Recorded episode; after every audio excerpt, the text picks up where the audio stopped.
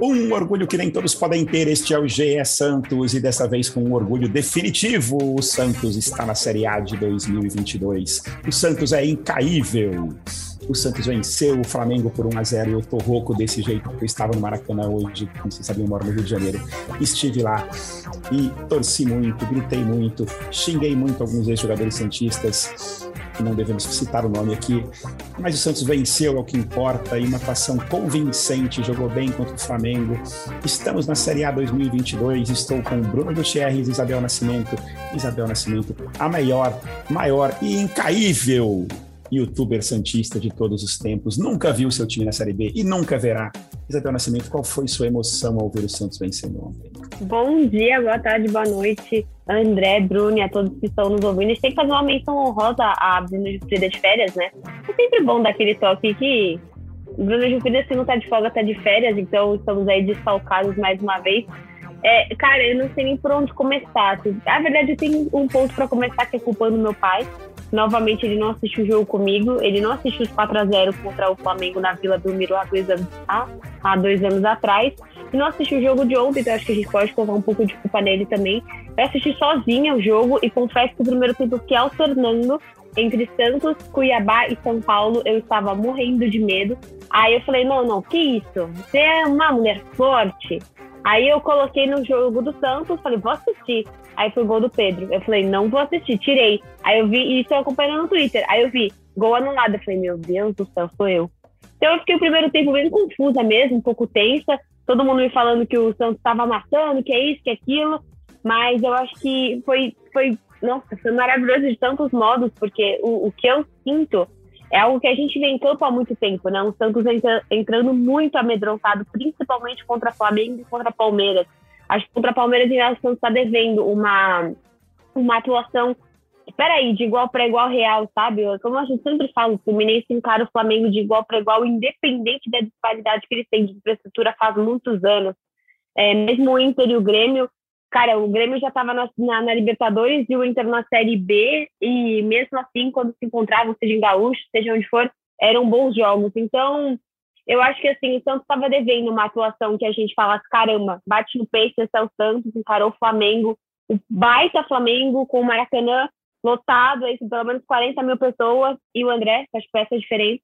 E, e realmente jogou bola, né, André? Acho que essa é, essa é a grande diferença do jogo de ontem. Jogou bola, né? É, é assim, eu, eu tinha quase dois anos que eu não ia estádio, né, por conta da Covid.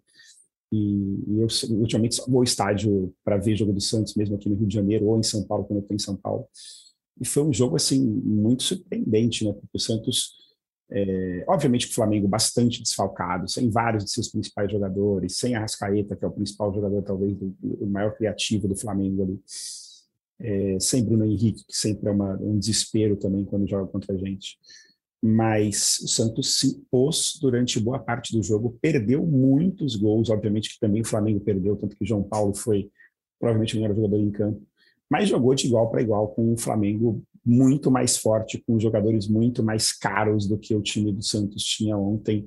Bruno Gutierrez dá para se orgulhar dessa, dessa vitória de ontem e dá para assim ter uma esperança no Santos 2022 depois de tudo que a gente viu? Opa, bom dia, boa tarde, boa noite, André, Bel, a todos que nos ouvem no nosso GE Podcasts.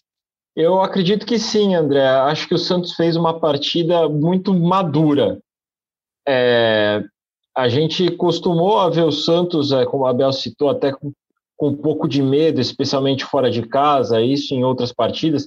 Até se a gente pegar o clássico contra o Corinthians, o Santos talvez tenha sido uma das piores partidas do, do Santos sob o comando do Carilli. E o que a gente viu contra o Inter e principalmente ontem, né, contra o Flamengo, foi uma mudança de postura, um time que mesmo atuando fora de casa, não deixa de atacar, não deixa de buscar o gol, que também sabe propor o jogo e que é muito sólido na defesa, né, que consegue suportar ali as estocadas do, do adversário e manter o foco no jogo. O Santos é, sofria muito panes, né? A gente viu acontecer panes contra o Flamengo no jogo de ida, a gente viu acontecer pane contra o Juventude em Caxias do Sul, A gente viu acontecer pane contra o Bahia lá na primeira rodada do Brasileiro, quando toma três gols em sequência.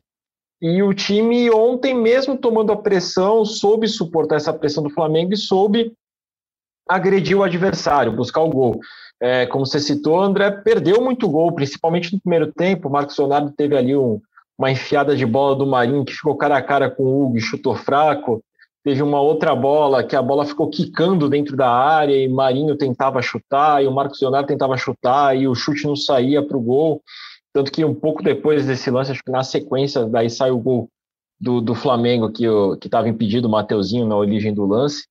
Mas é uma partida que dá esperança, eu acho, para o torcedor do Santos de ter bons frutos em 2022. Isso, claro, se o trabalho do Carilli é, é, houver a manutenção do, do trabalho do Carilli. Se ele se mantiver no cargo, ele disse ontem na, na entrevista coletiva por duas vezes que tem a intenção de seguir no Santos, que está muito feliz é, dentro do clube, que cresceu bastante dentro do clube, que já existem conversas ali da diretoria, do Edu Dracena, do presidente Andrés Rueda, com o empresário dele, no sentido de, de prolongar, de prolongar não, né, mas de seguir com esse trabalho, ele tem contrato até final de 2022, então, assim, eu acredito que manutenção do trabalho do Carilli, as peças aí, esses três, quatro é, reforços pontuais que o Carilli fala que o Santos precisa para é, dar mais experiência ao grupo e potencializar né, os jovens talentos que tem dentro do,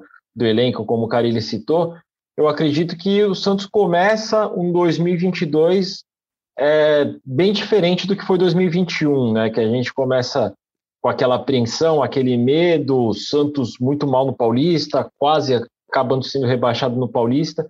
Eu acho que tem um, um novo horizonte é, para o Santos 2022, se não for um horizonte de títulos, de conquistas, pelo menos um horizonte que não traga tanto sofrimento né, para o torcedor e para o elenco, enfim, de maneira geral.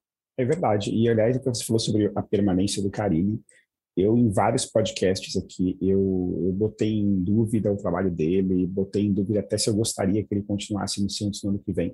Mas acho que depois dessa vitória de ontem, não só por causa de um jogo, obviamente, mas pela evolução que o Santos vem mostrando, mostrou ontem, mostrou contra o Inter, é, acho até que no, no, próprio vídeo que a Isabel fez ontem para o ela fala que essa, essa evolução, a gente viu até no jogo contra o Galo, né? O Santos jogou bem contra o Galo em Minas Gerais. É, então, assim, são várias partidas que o Santos teve uma atuação mais razoável e o sistema defensivo, como você falou, muito mais arrumadinho. Ontem até teve uma, alguns sustos ali, principalmente nas falhas individuais do Kaique.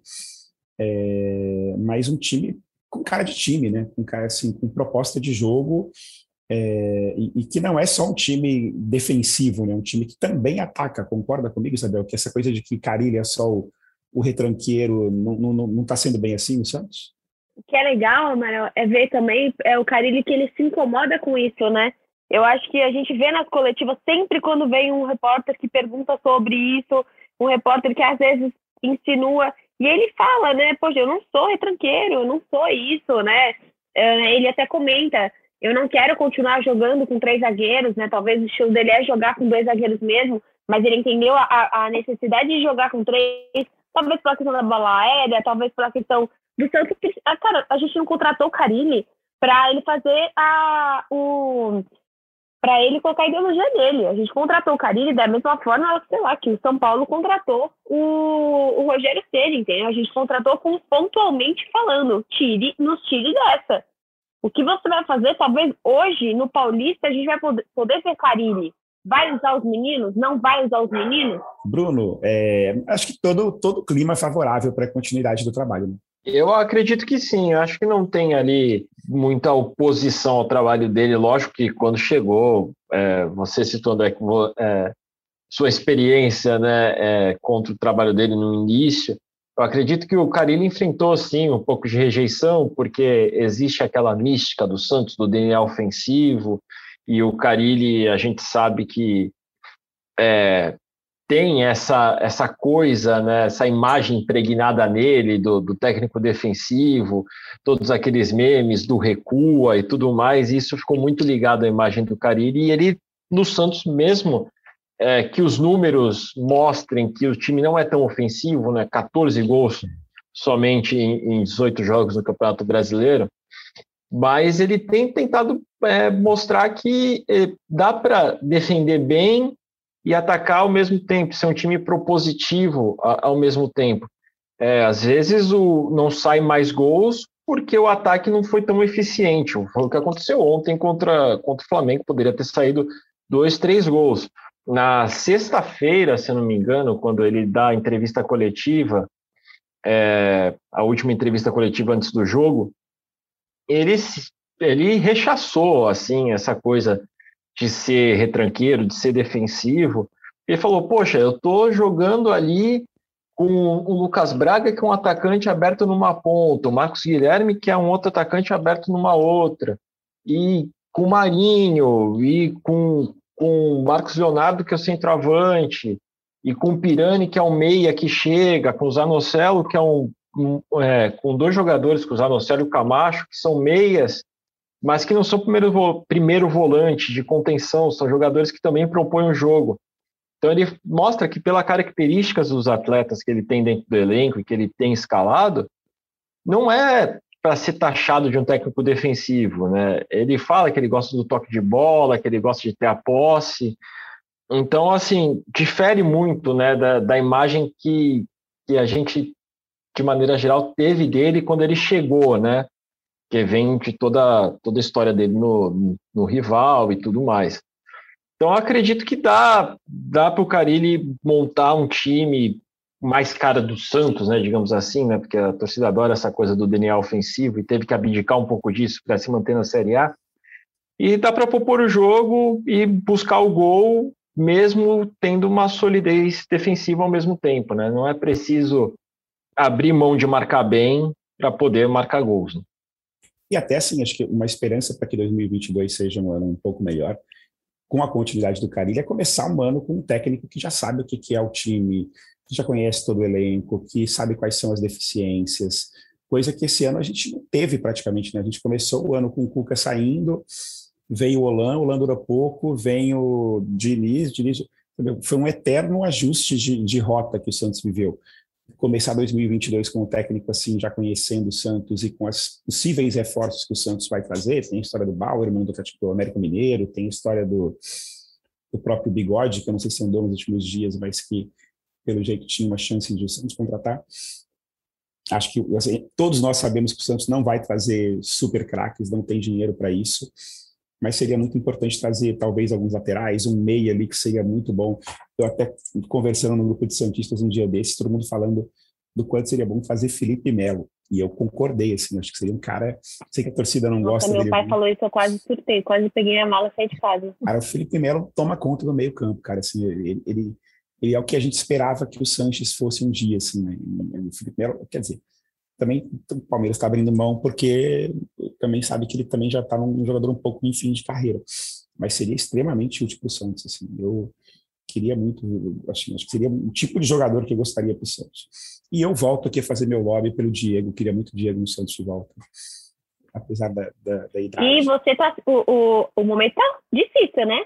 Aí, Oi? assim, acho que a torcida do Flamengo, você que tá no Rio, a torcida não, do Flamengo, Flamengo não tá querendo ver Diego pintado de ouro, né? Digamos que a torcida do Flamengo cancelou o Diego nas últimas semanas, cara. Acho que ele não tá, não tá com muito clima para continuar, não. Pior que ele tinha renovado o contrato, se não me engano, então não sei como é que vai ficar isso para ano que vem. Mas seria excelente ter o Diego num ano ali para The Last Dance do Diego, já que não tivemos a do Robinho por motivos que o Robinho sabe muito bem quais são. É, mas a do, do Diego seria interessante. E outros jogadores também, né? O Santos sempre buscando jogadores de, de um pouco menor idade, mais a base. Até hoje eu li uma notícia sobre o Santos da Copinha, né? O Santos da Copinha vai ter Lacava e Lucas Lourenço inscritos na, na, na Copinha. Então, olhar o time da Copinha de novo, que parece que tem uma geração um pouco melhor aí vindo no, no Sub-20. E... É, o time da Copinha tem bons jogadores no meio campo, né? O Juan, que uhum. o Santos aí tá tendo que negociar ainda com, com o Flamengo de Guarulhos, né, a manutenção dele, por exemplo. E você tem bons jogadores nas laterais também. Eu acho que você tem ali o Pedrinho Escaramuza, você tem o Cadu, você tem o Sandro, jogadores que já, já até atuaram no time principal.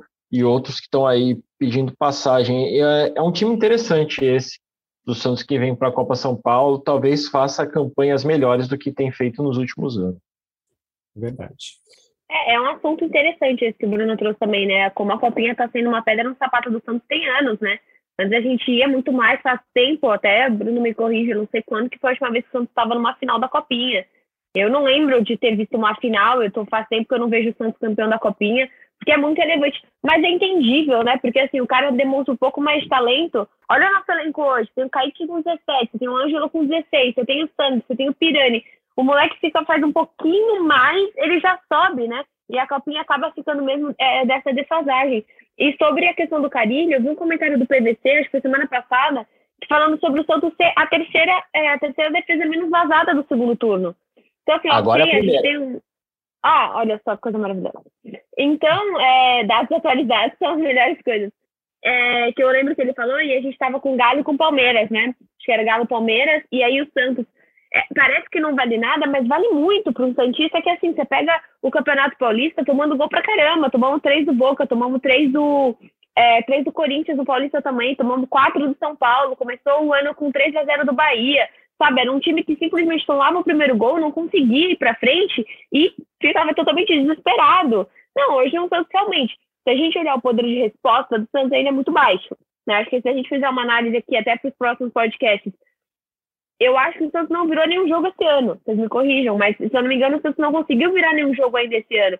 Então ainda é um time que tem essa dificuldade de resposta, mas é um time que, por outro lado, mesmo com o Carille, não importa onde jogue, está conseguindo jogar para frente está conseguindo chegar no Maracanã e jogar. É claro que, assim, pífio que fez contra o Palmeiras em casa e ridículo que fez contra o Corinthians em Itaquera. Mas encara um Maracanã muito de uma maneira diferente, né? Até ontem eu acho que não tem como não sentir, né? Vai falar que o Kaique não sentiu? Claro que sentiu, né? O Kaique fez uma assistência pro Gabriel, que eu quase morri. Foi um dos momentos que eu tava mudando de canal, eu mudei, eu falei, não é possível. Então, eu acho que a gente tem que ficar muito feliz, é claro, com o João Paulo, mas o João Paulo foi o melhor da partida? Foi, mas com outros jogadores, né? Eu acho que eu nunca vi, talvez você tenha sido um dos melhores jogos do Marinho, com vontade de jogar, sabe? Você via que o Marinho estava afim ao lado ali é, de conseguir jogar, de conseguir fazer uma proposta com o Marcos Leonardo, talvez seja isso. E é engraçado porque volta à tona aquele tweet do Caio Jorge, né? Com certeza vocês viram em grupo de Santista ele falando que é, acho que o problema, o não era o atacante. atacante. Uhum. Pelo jeito, o problema era o atacante mesmo. Né? Resolvemos o problema nas últimas rodadas, né? pelo jeito. Mas, enfim. É... Só, só para completar, André, é, a informação que a Bel estava citando da defesa no retorno, o Santos tinha sofrido 14 gols, manteve né, os 14 gols. O Atlético Mineiro e o Flamengo tinham sofrido 13, mas aí o Atlético Mineiro sofreu 3 do Bragantino e o Santos Ontem marca um gol no Flamengo, então Santos e Flamengo, as melhores defesas do retorno nesse momento, com 14 gols sofridos. E, e, e outros, outros destaques individuais ontem também, né? O Santos teve Marinho jogando bem, que foi muito interessante ver de novo ele com essa vontade de jogar. É, também, eu, eu, até o Marcos Guilherme, né, para a jogada do gol, fez uma jogada ali de, de, uma felicidade dele também, de uma aproveitando uma falha de marcação do Flamengo, porque ninguém vai nele, né? ele vai costurando a jogada, costurando, costurando, ninguém ninguém vem para combater. É, João Paulo, como sempre, muito bem. Ontem, mais uma vez, assim, até meus amigos flamenguistas dizendo que assim, ah, esse aí é o próximo que a gente vai levar, hein? Segura aí, você quer? Já botando uma pilha ali errado. É... Mas o Hugo também fez uma boa partida, né? Legal isso também. Sim. Ele fez uma, uma boa defesa ali do Marcos Leonardo, que eu lembro, assim, bem de cara também. Super não foi. Ah, a, a, defesa do João Paulo com o João Gomes talvez tenha sido melhor, mas o Hugo também fez uma boa partida. Foi.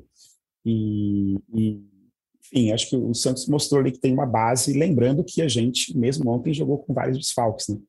A gente continua sem Velasquez, sem Léo Batistão, sem, enfim, Sandro ainda se recuperando. Vários caras que a gente imagina que poderiam ser titulares desse time seguem fora, seguem com pouca, com pouca possibilidade de ser titulares. É, temos aí o último jogo agora contra o Cuiabá, em que não teremos, né, inclusive Marcos Leonardo e nem Raniel, os dois, os dois lesionados, lesionados é, amarelados, né? e o Carille vai ter que montar o time ali para a última rodada. Eu, eu francamente, não estou sonhando muito com Libertadores, não. Eu sei que tem a possibilidade matemática, mas acho muito difícil que a combinação de resultados, que vocês têm toda a condição de vencer o Cuiabá em casa, mas a combinação de resultado é muito difícil para que aconteçam os três resultados que o Santos precisa simultaneamente. Vamos torcer, seria muito incrível esse time. Que... É aquela coisa, é claro que o a, a dinheiro é muito importante, né? Se a gente entrar numa Libertadores, muda tudo. Vamos lembrar que essa MAP chegou no Santos porque o Santos começou a disputar a Libertadores ano passado. Entrou numa pré-Libertadores por conta de um golzinho do Jean Mota, mas depois passou meio que um vexame, né, Amaral? Então, assim, em questão, é óbvio que é, a Libertadores é, é um sonho entrar e tal, mas a gente sabe que hoje o Santos é um time para uma Sul-Americana. E se você olha o nível do Atlético Paranaense hoje, os jogos que o Atlético Paranaense está fazendo, né? Perdeu, empatou com o time C do Palmeiras ontem. Acho que vai ser uma das Copas do Brasil. Posso queimar minha língua, mas nesse momento parece uma disparidade muito grande quando você olha Atlético e Atlético aí na final da Copa do Brasil. Então, você vê esse time que saiu vitorioso, né? O próprio desempenho do Red Bull Bragantino. A, a Sul-Americana era mais palpável, né? É você entrar uhum. num jogo que você acha que você. Poxa, acho não. A gente tem chance de ganhar uma Sul-Americana. Entendo o brilho da Libertadores, mas tenho receio de ser essa coisa igual ano passado, sabe? Você entra, faz uma primeira fase ridícula e cai. É, mas eu entendo. Da Libertadores é, é, que você, beleza, caiu na primeira fase, ficou em terceiro, pelo menos você já vai direto ali para as oitavas da, da Sul-Americana. Além do dinheiro, que é importante, disputar uma primeira fase de Libertadores traria um, um reforço de caixa para o Santos que você está precisando. Não só é... dinheiro como patrocínio, né? Igual comentei da Samap, uhum. as coisas chegam para Libertadores, é diferente. Uhum. Mas, enfim, é, teremos esse jogo e depois teremos finalmente descanso e, e o planejamento para 2022, que vai ser um período aí bem interessante a gente acompanhar qual vai ser a movimentação do Santos para o mercado. Bruno, você que acompanha o dia a dia do Santos de perto, é, já tem outras conversas sobre reforços? Você consegue imaginar o Santos indo para o mercado com qual apetite é, é, André, o que eu, o que eu vejo do, do Santos ainda são muitas especulações, mas nenhum nome assim é, forte, né, dentro agora, que seja mais quente. A gente sabe da questão do Eduardo Bauerman, né, do América Mineiro, teve ali uma, uma questão do William, mas pelo que parece já esfriou essa situação, mas o Santos segue monitorando o mercado, né? Eu acredito, acho que até como você citou, a questão de um lateral talvez seja importante, né? até pelas características dos laterais que o Santos tem hoje. Por exemplo, o, tanto o Felipe Jonathan quanto o Moraes não são laterais tão marcadores, são jogadores que jogam mais para frente. Então, o Santos não tem ali um lateral esquerdo que faça uma função mais defensiva. Se o Carilli pensar uma linha de quatro jogadores na defesa, acaba sendo um ponto vulnerável do Santos. Pensa uma questão o Matson pela direita. O Matson é um jogador que joga mais à frente. Até por isso, o Carilli monta o esquema com três zagueiros, porque nenhum dos laterais do Santos ali, que ele imagina como titular, tem essa característica mais defensiva, né? Então, talvez um lateral, eu acredito que esse primeiro volante de contenção que o Carilli não encontrou dentro do grupo, talvez seja ali uma das prioridades se ele se mantiver no clube para se reforçar. E provavelmente aí talvez um, meio de armação, um centroavante, já que, o, por exemplo, o Diego Tardelli tem contrato só até o final do brasileiro, pode ser estendido até o paulista, mas a gente não sabe o que vai acontecer, se é a vontade do jogador, se é a vontade do próprio clube, né? Se ele veio só por uma questão emergencial. Então eu acredito que talvez também um atacante, um camisa 9, esteja na mira aí do Santos, no radar do Santos para a próxima temporada já podemos esquecer Marcos, Marcos Leonardo, é isso? Você não confia que a gente vai conseguir renovar com ele? Olha, tá, tá, tá difícil, não, não digo, né? Mas tá em fase de conversações, né? Pelo que a gente sabe, ali a grande, grande entrave é a questão da multa, né? O Santos quer colocar uma multa alta, né? É, caso de proposta do exterior, e o staff do atleta não concorda muito com isso, né? Talvez que é um valor mais baixo até para negociação né, do, do Marcos Leonardo aí com, com o mercado europeu, por exemplo. A gente torce né, para que o Santos consiga entrar em acordo com, com o staff de jogador e o jogador permaneça, né?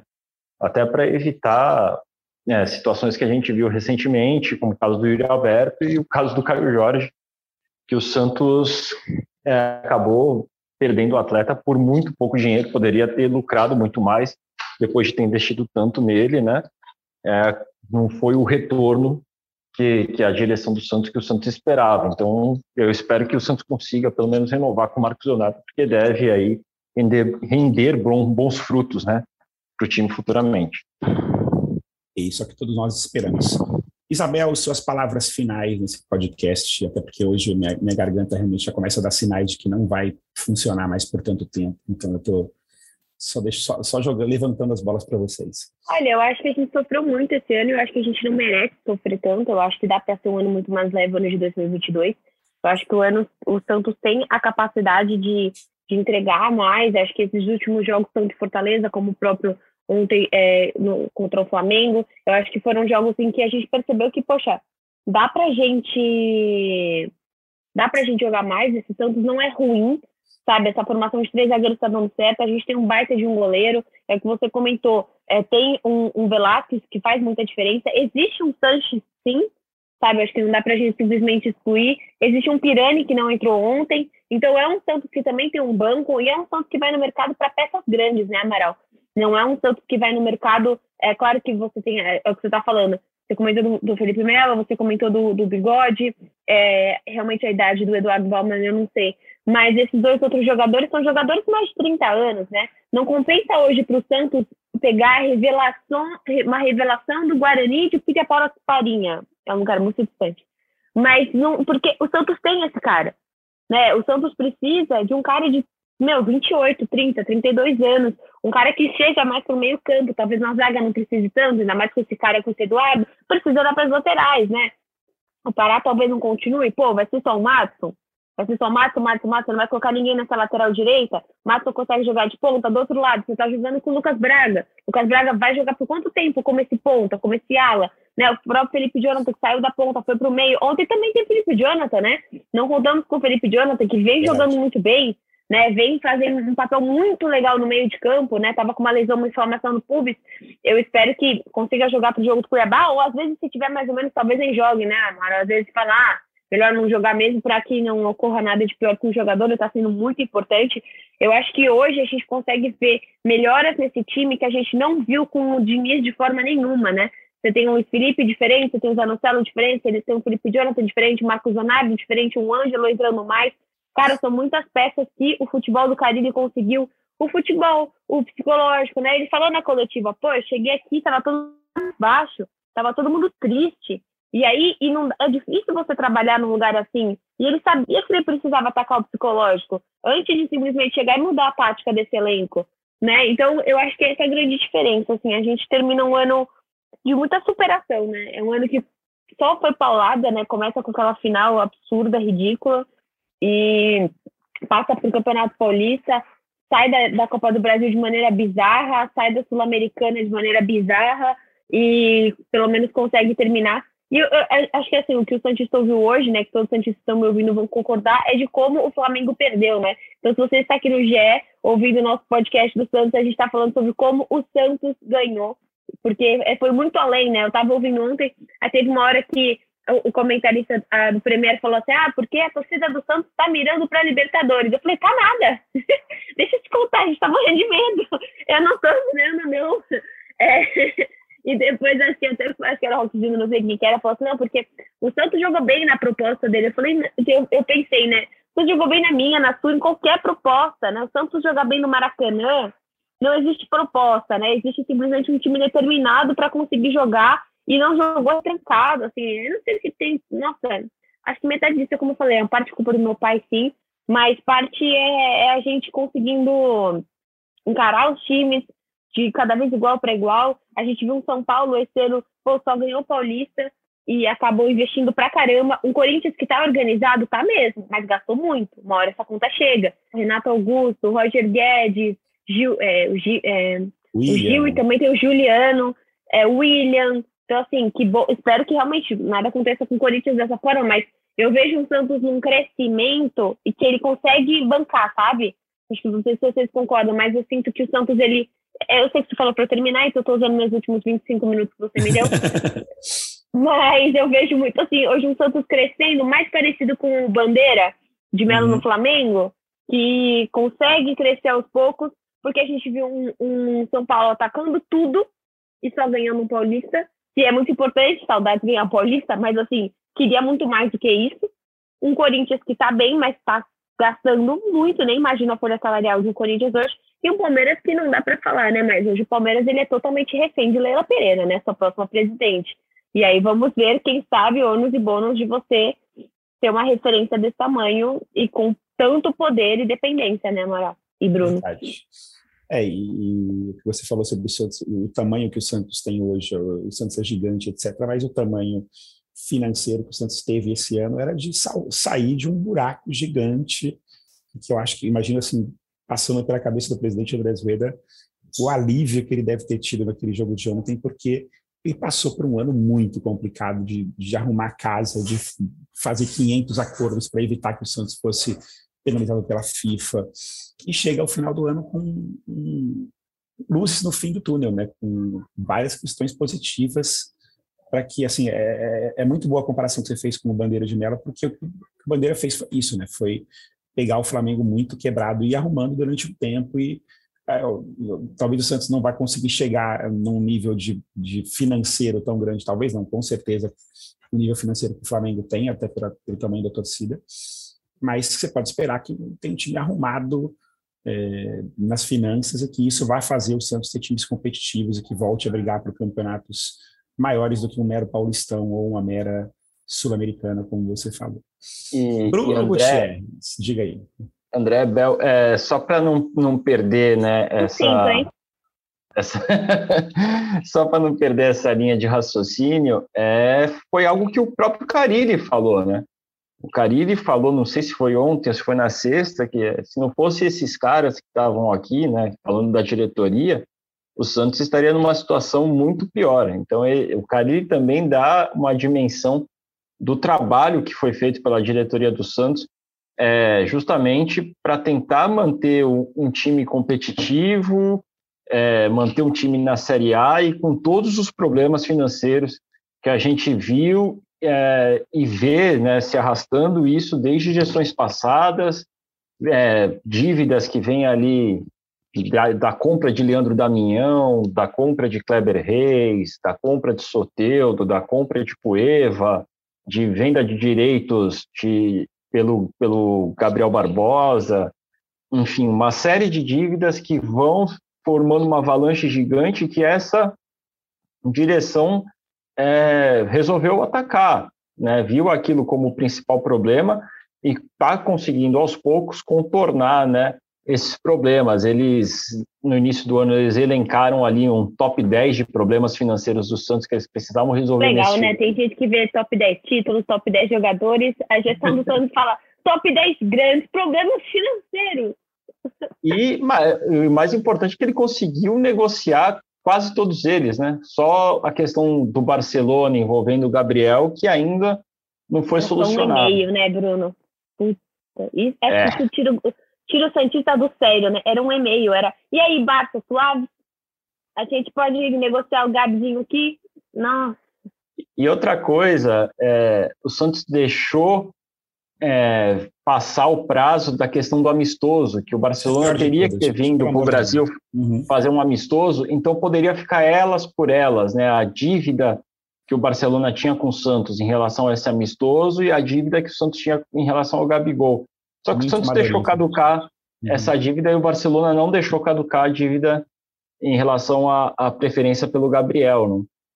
Então, assim, são vários erros né, de, de sucessivas gestões que chegaram no limite, no transferban, tudo, toda a novela que a gente viu se arrastando desde o ano passado, e que aos poucos o Santos começa a se livrar. Então, antes de ali, até de ter uma saúde financeira melhor, é preciso sanar esses problemas para daí começar a pensar em, em voos maiores. Né? Então é isso. Muito obrigado a vocês dois por terem me ajudado nesse dia de voz quase inexistente. Isabel e Bruno, voltamos a nos ver provavelmente na quinta, na sexta-feira, né? O jogo na quinta-feira, quinta-feira, nove e meia da noite. Talvez comemorando uma Libertadores, talvez simplesmente fechando o ano com uma vitória bacana. Esperamos uma vila lotada, para essa despedida do Santos de 2021. e já pensando no ano que vem, e aí vamos pensar já em vai e vem do mercado, etc. Temos um, um dezembro e um janeiro agitados para a definição do time para o ano que vem. E obrigado a você também, ouvinte do podcast, é, que acompanhou a nossa jornada aqui durante todo esse Brasileirão e a nossa jornada que teve momentos bastante desesperadores, bastante desanimadores, mas encerramos encerramos não, encerramos ainda, temos um penúltimo capítulo, já com um final feliz e com o Santos garantido na Série A 2022. É, o GE Santos, você ouviu em todas as plataformas, alguém pode falar essa frase para mim, que acabou, não tem mais garganta nenhuma.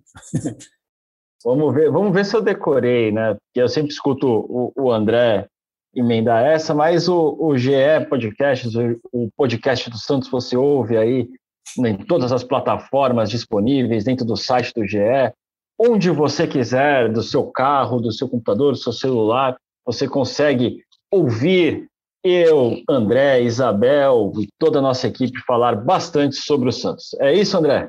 Muito bem, já, já ganhou essa posição, então, de encerrador de podcast a partir de agora, do Chess. Ô, Amaré, eu sei que eu falei que ia parar de falar Bruno também, mas eu achei muito legal no Twitter as pessoas colocaram a retrospectiva do Spotify, muita gente colocando aí um dos podcasts mais ouvidos aí do seu ano era a GE Santos, então a gente fica muito feliz com a audiência. Não sei como vocês uhum. aguentam a gente aqui, sendo um dos seus tops é, podcasts, então todo mundo aí que repostou falando que a gente está nos seus tops podcasts do ano de 2021, a gente fica muito feliz. GE Santos foi meu top 3, foi meu terceiro colocado nos podcasts. Muito obrigado, gente. Até, até sexta-feira a gente volta a se falar e beijos. Valeu.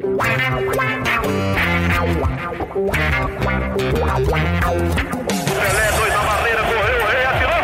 Gol!